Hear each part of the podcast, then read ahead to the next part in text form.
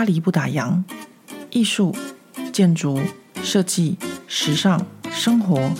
零时差的讯息。无论你人在法国，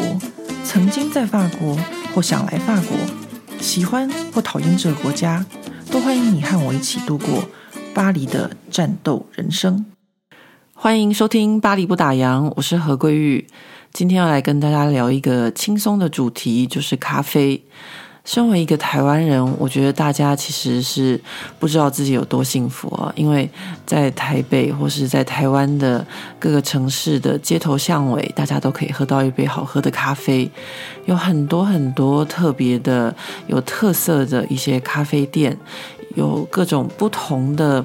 呃，坚持的一些老板们在为大家手冲咖啡，或是呃煮一杯好喝的卡布奇诺，打一个很精致、很细腻的奶泡，或是在上面有一些图案，都是让我每次回台湾非常非常喜欢去咖啡馆的原因。那呃，为什么今天的主题会是咖啡呢？就是在前几天有篇 po 文里面，我。提到了“袜子汁”三个字，就有网友留言问说：“这个是什么？”其实“袜子汁”这三个字，我常常在我的文章中里面提到，就是在讲巴黎很难喝的咖啡。呃，巴黎难喝的咖啡为什么叫“袜子汁”呢？这个字来自法文的 “jus de chaussette”。这个典故是在十九世纪末，一八七零年普法战争的时候。那法国士兵他们为了要在战争中就是要煮咖啡，他们就把那咖啡豆放到袜子里面，然后用枪托把它打碎，然后丢到大锅子里面煮，所以非常的难喝。从此以后，法国人称难喝的咖啡就叫做 jus de chaussette 袜子汁。那我们可能会以为说。呃，巴黎是一个以咖啡闻名的城市。想想看，大家心目中的呃双手咖啡馆、花神咖啡馆，或是和平咖啡馆，呃，上个世纪的一些文豪或是呃才女才子们在咖啡馆里面的故事，让大家多么的向往。但我们真的只要向往沙特和西蒙波瓦这些人的曾经的美好就好了，我们不需要向往那个杯中的咖啡哦，因为那个杯子里面的咖啡真的是非常的难喝，就是我们所谓的 jus de chaussette。那为什么法国咖啡会这么难喝，跟我们想象中的完全不一样呢？其实这个呢，要从两个方面说起。第一个呢，就是咖法国的呃咖啡的历史。法国从十八世纪的时候呢，就从他们的殖民地圣多明尼克，就是圣多明尼克，现在叫做海地这个地方，进口 Hobusta 这种品种的咖啡。对咖啡有一些研究的朋友们应该知道，Hobusta 的咖啡其实蛮刺激的，而且口味非常的浑厚。法国人从十八世纪就开始喝这个品种的咖啡豆，一直到现在，街头巷尾大部分我们看到的咖啡馆里面所供应的咖啡也都是这个品种。那也就是为什么有许多的法国人他们在喝一小杯 espresso 的时候会加上两颗糖，两颗糖其实很多，尤其现在现在这个非常注重养生的社会里面，两颗糖的分量相对于一小杯的 espresso 真的非常的多。那为什么要加呢？就是因为。这两颗糖可以让这个咖啡的口感比较温和一点。巴黎咖啡馆的特色，除了上咖啡的时候会有附上很小块、很精致的糖之外呢，还有的会附上一小块的巧克力。那这个巧克力呢，也是差不多的原因，就是霍布斯塔咖啡它在嘴巴里面残留很重的咖啡味。那喝完咖啡后吃一小块巧克力，可以舒缓口中的咖啡残留的味道。巴黎的咖啡很难喝的原因，除了刚刚我们讲的这个原因之外，还有一个很重要的原因，就是这些咖啡馆他们都是来自于同一个很大型的供应商。那早期呢，大部分都是来自同一个供应商，也就是百分之九十五以上的咖啡馆都是跟咖啡 Hisa 这一间非常大型的呃供应商拿咖啡豆的。那为什么咖啡 Hisha 当初会在呃法国拿到那么多的咖啡店呢？因为他们有个策略，就是他们提供咖啡馆或者酒吧他们的咖啡机，然后有的时候还甚至提供到杯子、桌子，都是用他们咖啡一下提供的产品。那如果你是一个要开咖啡馆或者酒吧的人，你跟咖啡 Hisa 买他们的咖啡豆，他就可以免费提供你呃咖啡机、咖啡杯，甚至桌子这些呃附属的一些生财工具，减少你很多的营业成本，那不是何乐而不为？所以早期非常非常多的咖啡馆或者小酒吧都是跟咖啡 Hisa 他们呃进口他们的咖啡豆。除了咖啡 Hisha，后来意大利的几个大型的咖啡连锁供应商也加入了这个战局，像是伊利咖啡或是 Lavazza 咖啡。法国咖啡那么难喝，但有趣的是，当初星巴克进到法国市场来的时候，还被法国人批评得一塌糊涂，说那是美式咖啡，那根本就不是咖啡。那这些美国的大型的连锁咖啡呢，在这个咖啡的产业里面被称为咖啡的第二波革命。然后到了呃二十一世纪的时候呢，就开始进入了第三波的咖啡革命。欧美称为第三波的咖啡革命，主要是从澳洲和美国所开始的。那这一波的咖啡革命是，呃，相较于第二波咖啡革命，也就是有很多大型的连锁店。第三波咖啡革命是比较有特色的咖啡馆，或是各种不同的咖啡豆，或是手冲，或是有各种不同的特色的小店。开响巴黎咖啡革命第一枪的是位在巴黎的右岸，在靠近塞纳河畔的一间咖啡馆，叫做 Caféothèque。这是来自瓜地马拉的 Gloria Montenegro，他在二零零五年所成立的。那他将瓜地马拉的咖啡豆介绍给法国人，然后同时成立专业的咖啡课程，培养咖啡师。现在巴黎许多重要的咖啡馆的咖啡师，其实都是来自于 Caféothèque。这间在塞纳河畔的咖啡馆，它其实非常的舒服。呃，我去过好几次，都觉得他们的呃服务态度很好。我们除了可以喝咖啡之外，还可以买他们的咖啡豆。那有一个比较有趣，就是他们的咖啡馆在礼拜六礼拜天的时候呢，是禁止使用电脑或是平板的，就是希望大家可以互相交流，而不是礼拜六、礼拜天的时候还看着电脑忙于公事。讲完 Caféothèque 之后呢，呃，我们就可以来说另外一间咖啡，就是在 Caféothèque 没多久之后呢，来自餐饮界原本不太喜欢咖啡的 Hippolyte Couty，他在喝了一杯呃这个瓜地马拉的咖啡之后呢，就爱上了咖啡，所以他就成立了 Habla Café，这也是现在一间呃蛮有名气的咖啡馆。与此同时呢，呃，另外一个法国人，就是他的名字叫做 Antoine Nelton，和来自于澳洲的 Tom Clark，他们在左岸的 Bon Marché 附近不远处成立的 Café Coutume，以提供高品质和温润口感的咖啡为主，让法国人不用在咖啡里面加糖。虽然不在大马路上，但是有供应轻食，又曾经被网站选为全世界上最美的咖啡馆之一，这让 Café Coutume 的中午常常是一位难求。那他们的空间呢，是不介意展示巴黎老房子的墙面与天花，然后用白色的方格瓷砖装饰吧台，还有原木的方格桌面，这都是他们的空间特色。那在这一波巴黎咖啡新浪潮之下咖啡 Coutume 是第一家自行进口与烘焙咖啡豆，还有栽培自己专业咖啡师的咖啡馆。另一对也是法澳搭档的组合是 Allium Pacture 与 Paul Amphy。Pacture 的家族在墨西哥经营咖啡种植，所以呢，他早期曾经在法国成立一个连锁咖啡馆，后来呢，成功了之后，他就卖给了一个大集团。最后他自己就在巴黎的北方成立了咖啡罗米最初只是做单纯的咖啡豆的进口和烘焙，用 B to B 的方式销售给咖啡馆或是餐厅。后来呢，就开始正式对外营业，贩售单杯咖啡，而且开设相关的课程。咖啡罗米的位置呢，就在巴黎的东北方，是在一个呃非洲区和越南移民区之间，然后就在铁道旁涂鸦墙的对面。那这边呢，是巴黎少数没有什么观光客，只有当地人才知道的的一个地区哦。这边地下文化非常的发达，然后也是马丁玛西亚在九零年代举办服装秀的一个一个街区。那咖啡罗米就在这个三角形的广场的一角，与开往北方的火车铁道只有一墙之隔。工业风的室内空间可以透过玻璃看到咖啡烘焙的过程，还有各种咖啡品鉴与咖啡师的培训课程。接下来要跟大家介绍的是我自己最喜欢也最常去的咖啡馆，叫做咖啡，它位在巴黎地铁站皮卡的南方。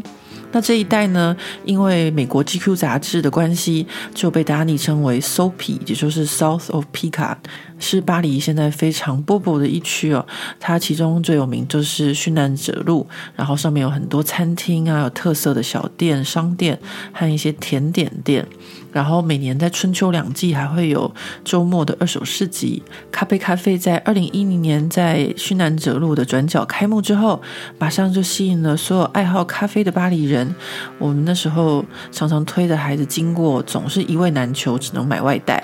因为它的室内座位不多。那大部分的人呢，都是坐在户外两侧的露天座位上。最近因为疫情的关系，它整个位置全部拓展开来，所以户外位置变得非常的多。土耳其蓝的咖啡杯是咖啡的特色，然后小小吧台还有贩售他们自己烘焙的咖啡豆，还有各式各样的轻食甜点。咖啡咖啡呢，在二十一世纪的巴黎咖啡革命中有其先锋的角色，因为他们的创办人尼古拉皮耶是是一个习惯黑咖啡的法国人，就是我们跟之前说的那种以前总是喝袜子汁的法国人。那他在去美国和澳洲的旅行中，发现呃这个精品手工咖啡的文化，就希望把这个文化带回来法国，让巴黎人在上班的路上也能喝一杯好咖啡。从此就诞生了咖啡咖啡。那咖啡咖啡也是目前我们听到的这几间咖啡馆里面唯一间由纯法国人自己所开的咖啡馆，因为其他的，也就是说，在这个巴黎的第三波咖啡革命里面，其实外国人占了非常重要的角色。应该说，大部分都是外国人在推广这个好喝的咖啡文化。就像来自美国的 Davi Flynn，他到了巴黎之后，在 Caféothèque 工作。那这段时间，他认识了另外一个人，叫做 Thomas Le Hou。后来，两人创办第一届的 Fuck Fight 法国咖啡师竞赛，并选择在 Café Lamy 举行。之后呢，又跟呃 Café Lamy 买豆和呃 Café Coutume 接机器，在巴黎西北边热闹的呃 Place Clichy，就是 Clichy 广场的一角，成立了 Le Bal cafe。然后两个人之后又分别和其他的朋友在巴黎开了 Ten Bell 或是 Telescope 咖啡馆，并且成立了 Belleville p u l e r i e 就是 Belleville 这个烘焙咖啡馆。所以巴黎咖啡革命的发展是这些咖啡爱好者良性竞争，并且互相帮忙所造就而成的。他们共同的目标是推广优质咖啡饮品，不再将就呃我们刚刚说的袜子汁。所以，除了自家咖啡馆的销售，上述烘焙咖啡馆也供应咖啡豆给近年来新开的餐厅、咖啡馆，并训练更多好的咖啡师。而除了这些巴黎自己当地参与咖啡革命的这些咖啡馆之外，还有很多来自呃其他城市或其他国家的咖啡品牌。比如说，呃，京都的阿皮卡这个品牌，他们也在几年前进入了巴黎的市场，为巴黎人带来好喝的咖啡。或者是柏林的，呃，或者是同样是法国的里昂的品牌，呃，还有一些甚至是来自于北欧瑞典或是挪威，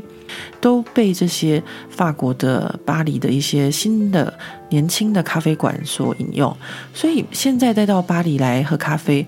呃，其实只要稍微多走两步，稍微注意一下那个。吧台的咖啡机，我们大概就可以一眼就看出来，他们是一般的袜子汁咖啡，还是比较好一点的咖啡。因为通常袜子汁咖啡他们的机台都是呃，就是大型供应商的连锁性，一一眼就可以看得出来。而那些比较特别的、比较好喝的、比较重视咖啡豆品质的那些小咖啡馆，他们的咖啡机都会不太一样。所以下次如果大家再来巴黎玩的话，就不要再说巴黎的咖啡不好喝。现在有很多好喝的咖啡，只是可能要多走几步。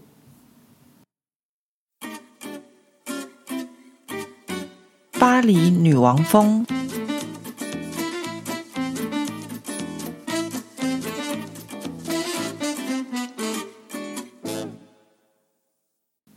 不知道大家还记不记得前两个星期的巴黎女王风？我在周六早上不情不愿的出门，然后很晚才到学校帮忙放那个投票信封的文件的时候。那一集里面，我跟大家说，因为我太晚到了，所以做没多久，大家就已经纷纷要离开。然后我觉得跟这群很厉害的家庭事业两头照的女人们相较之下，我自己真的是像是跟他们赛跑都会跑最后一名的那个人。为这件事情呢，我曾经沮丧了两天。两天过后呢，我就马上又振作起来了。是什么事情让我振作起来？是这样子的，我们周六的时候将那些投票选单放到信封里，然后再贴上家长的姓名。和收件人的地址。周一的时候，学生们就纷纷拿到这些呃信封，把他们带回家给家长们，让家长们可以投票。我因为星期六太晚到，所以到的时候根本就没有看那些选票，我就赶紧加入队伍，把这些选单匆匆忙忙的放到信封里。我完全没有看这些单子上面写了什么，我心里面想就是投票嘛，家长会投票就是各班选各班的家长代表啦，不然还会是什么呢？结果到了周一的晚上，呃，我们班上的家长群组里面就叮叮叮的响起来说：“诶，怎么没有你的名字啊？”因为大家跟我想的一样，想说要投票，应该上面会有我们这些认识的家长的名字。这时候我拿起那个投票单一看，才发现说，原来这个不是要投给每个班级的家长，而是要在各个班级的家长代表里面选出一个和学校开会的呃一个委员会。这个投票的方式呢，就是按照学校左派和右派的家长会。你要支持左派，你就投给左派；你要支持右派，你就投给右派。那最后得票数多的，在这个委员会里面就会占有比较多的席位。像我女儿学校就是右派家长会势力比较强大，所以呢，呃，这个右派家长会出席的席位就比较多。然后我就拿起这个选票来看看左派跟右派的这个家长代表名单上面有些什么人。那右派的家长名单，就比如说像我女儿这个年级的一些呃代表，我大概就认识。因为国中的话呢，就是呃法国来说，就是六年级、五年级、四年级跟三年级，总共有四个年级。那我就认识五年级的家长代表，就是其他班级的妈妈们。呃，那其他的名字我就不太认识。左派的家长代表单子里面呢，不得了了！我竟然发现，我们班上那个从未出席，也是唯一没有在我们家长群组里面的那位左派家长代表妈妈，竟然在这个名单上。这真的是让我受到太大刺激了。为什么呢？因为他就是不愿意参加我们这个呃班上家长的妈妈的群组，他坚持不愿意参加。我邀请他一次，然后呢，他不愿意参加。我又透过他先生邀请他第二次，他还是不愿意参加。但是因为我们班上没有家长愿意担任左派的家长代表，所以呢，他就可以持续的，呃，当他的左派家长代表，不为班上做任何的事情，不为班上说任何一句话，然后直接参与学校的呃这个顾问团队，我真的是觉得太不可思议了。于是马上激起我的斗志，让我决定今年好好在我的右派家长代表里面经营自己的人际关系，明年角逐参加这个学校顾问委员会。这就是地方妈妈的斗志，马上在星期一又重新被燃起的一个过程。后来我就跟我的朋友们讲这件事情，就说这个妈妈她完全没有参与班上的任何事务，她竟然就这样子一路通天直升学校，怪不得另外一位她的助手，也就是呃那个左派的家长代表的副家长代表。那个爸爸曾经跟我说过，这个妈妈在学校里面的关系和势力非常的强大，这样子我总算了解这个原因了。当我跟法国朋友们讲到这件事情的时候，他们就说：“这就是法国人啊，哈哈。”